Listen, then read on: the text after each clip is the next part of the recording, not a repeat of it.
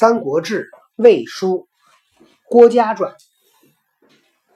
上一讲我们讲的是郭嘉随从这个武帝去征伐袁绍啊，还有北征这个三郡吴文啊，南征刘备，这都是郭嘉去辅佐辅佐这个曹操。家深通有算略，达于事情。深通有算略，说的就是深沉通达；有算略就是有谋略；达于事情呢，就是通晓事物的情理。太祖曰：“唯奉孝，唯能知孤意。只有郭奉孝懂我的心思呀。”这这个曹操对郭嘉是非常的欣赏。年三十八，字柳城环，其堵。太祖问疾者交错。郭嘉三十八岁，自柳城还。自柳城还是跟这个太祖征伐那个三郡乌桓，呃，三对三郡乌桓的这个首都就在柳城。然后呢，从柳城回来的时候呢，郭嘉生病了，而且病很重。太祖呢，派人呢去问候美郭嘉的病病情，哈。这个派了很多人，这个人刚去还没回话呢，第二个人再去了，再去帮我看看奉孝现在怎么样？怎么第一个人还不回来？再派啊！所以就说这帮人半道都碰上了，说明这个太祖派了好多人，说明太祖很关心国家。吉薨临其丧，哀甚。谓荀攸等曰。诸君年皆孤辈也，唯奉孝最少。天下事境，欲以后世主之，而中年夭折，命也夫。结果郭嘉呢就病重，就死了。死了以后呢，临其丧，太祖亲自参加郭嘉的这个葬礼，然后呢，非常的伤心哀甚。和荀攸说：“说你们这些人跟我的年龄呢都相仿，啊，只有奉孝最年轻。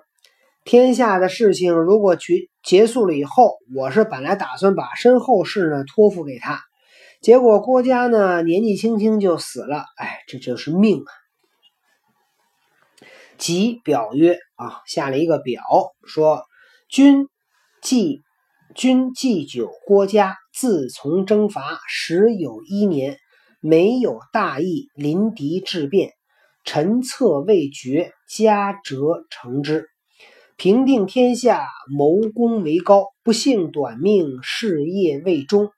追思家勋，实不可忘。可增邑八百户，并钱千户。其表乃表曰，就是给皇帝写了一个表啊，去表彰那个国家。说这个军祭酒就是军师祭酒，国家自从征伐有十一年的时间，然后每次呢都给出了非常好的主意，每次碰到了敌情呢都会随机应变。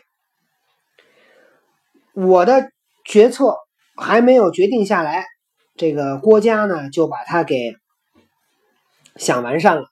平定天下呢，郭嘉的谋略呢这个贡献最大。不幸呢，这个短命事业呢没有完成。我呢为了怀念郭嘉的给我们做出的贡献，这个都是不可以忘掉的。可增邑八百户，呃，郭嘉呢就是以前他的十亿呢是两百户，现在给他增八百户，并前千户，就是和他之前的加一块就是一千户啊。郭嘉是一个千户侯。魏书载太子太祖表曰。呃，这段表呢比较长，呃，我们在这儿呢就先不念了啊，因为会花比较多的时间去解释。呃，正文里面最后一句话叫“谥曰真侯，字子义嗣”。那么郭嘉呢是真侯，什么是真侯呢？就是大律克旧曰真啊，根据谥法。大律克旧，什么叫大律克旧呢？能够有大的顾全大局，深谋远虑啊，叫大律克旧。所以说这个真侯就是这个意思啊。后太祖征荆州还，于巴丘欲极意烧船，叹曰：“郭奉孝在，不使孤至此。”后来呢，太祖征讨荆州回来，在巴丘呢遇到了极意，把船烧了。这段什么呀？这就是赤壁大战，对吧？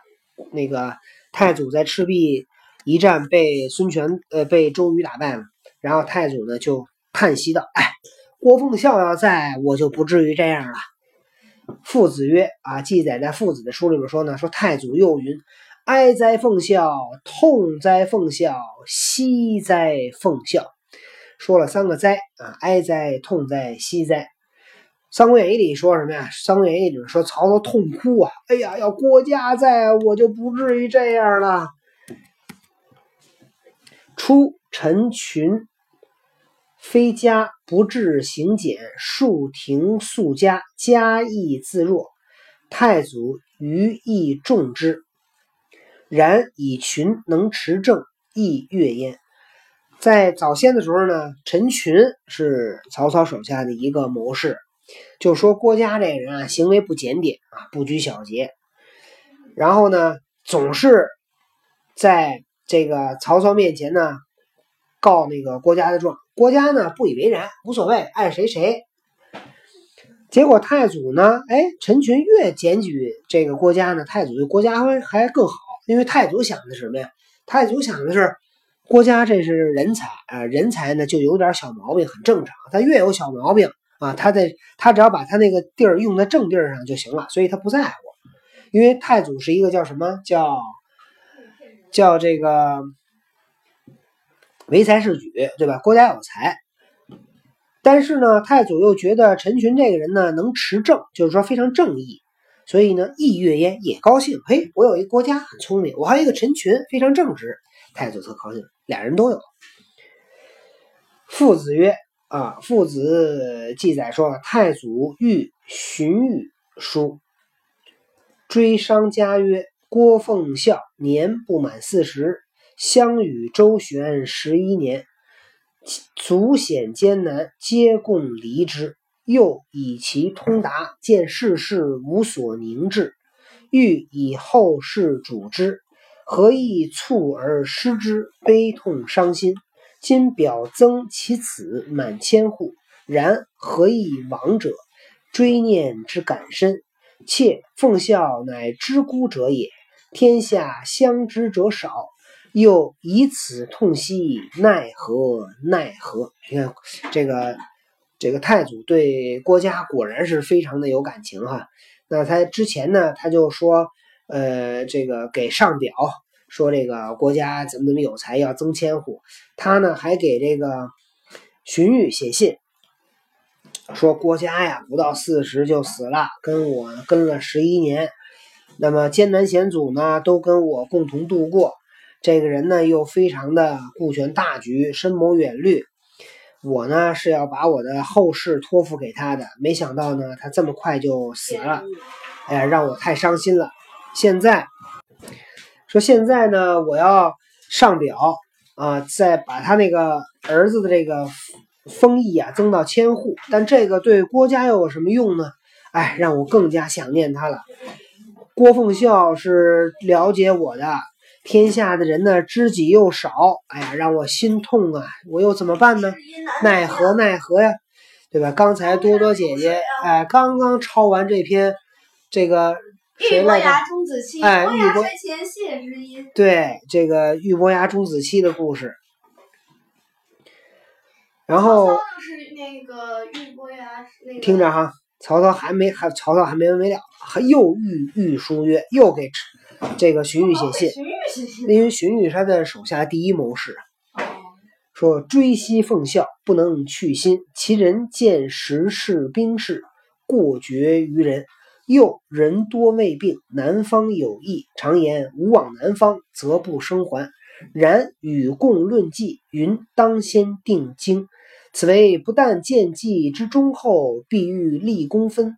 其命定，是乃是人心乃尔，何得使人忘之？这个曹操还给荀彧写信呢，说这郭嘉曾经说过这么一句话：说我呀，要是去了南方，我肯定就得死在那儿。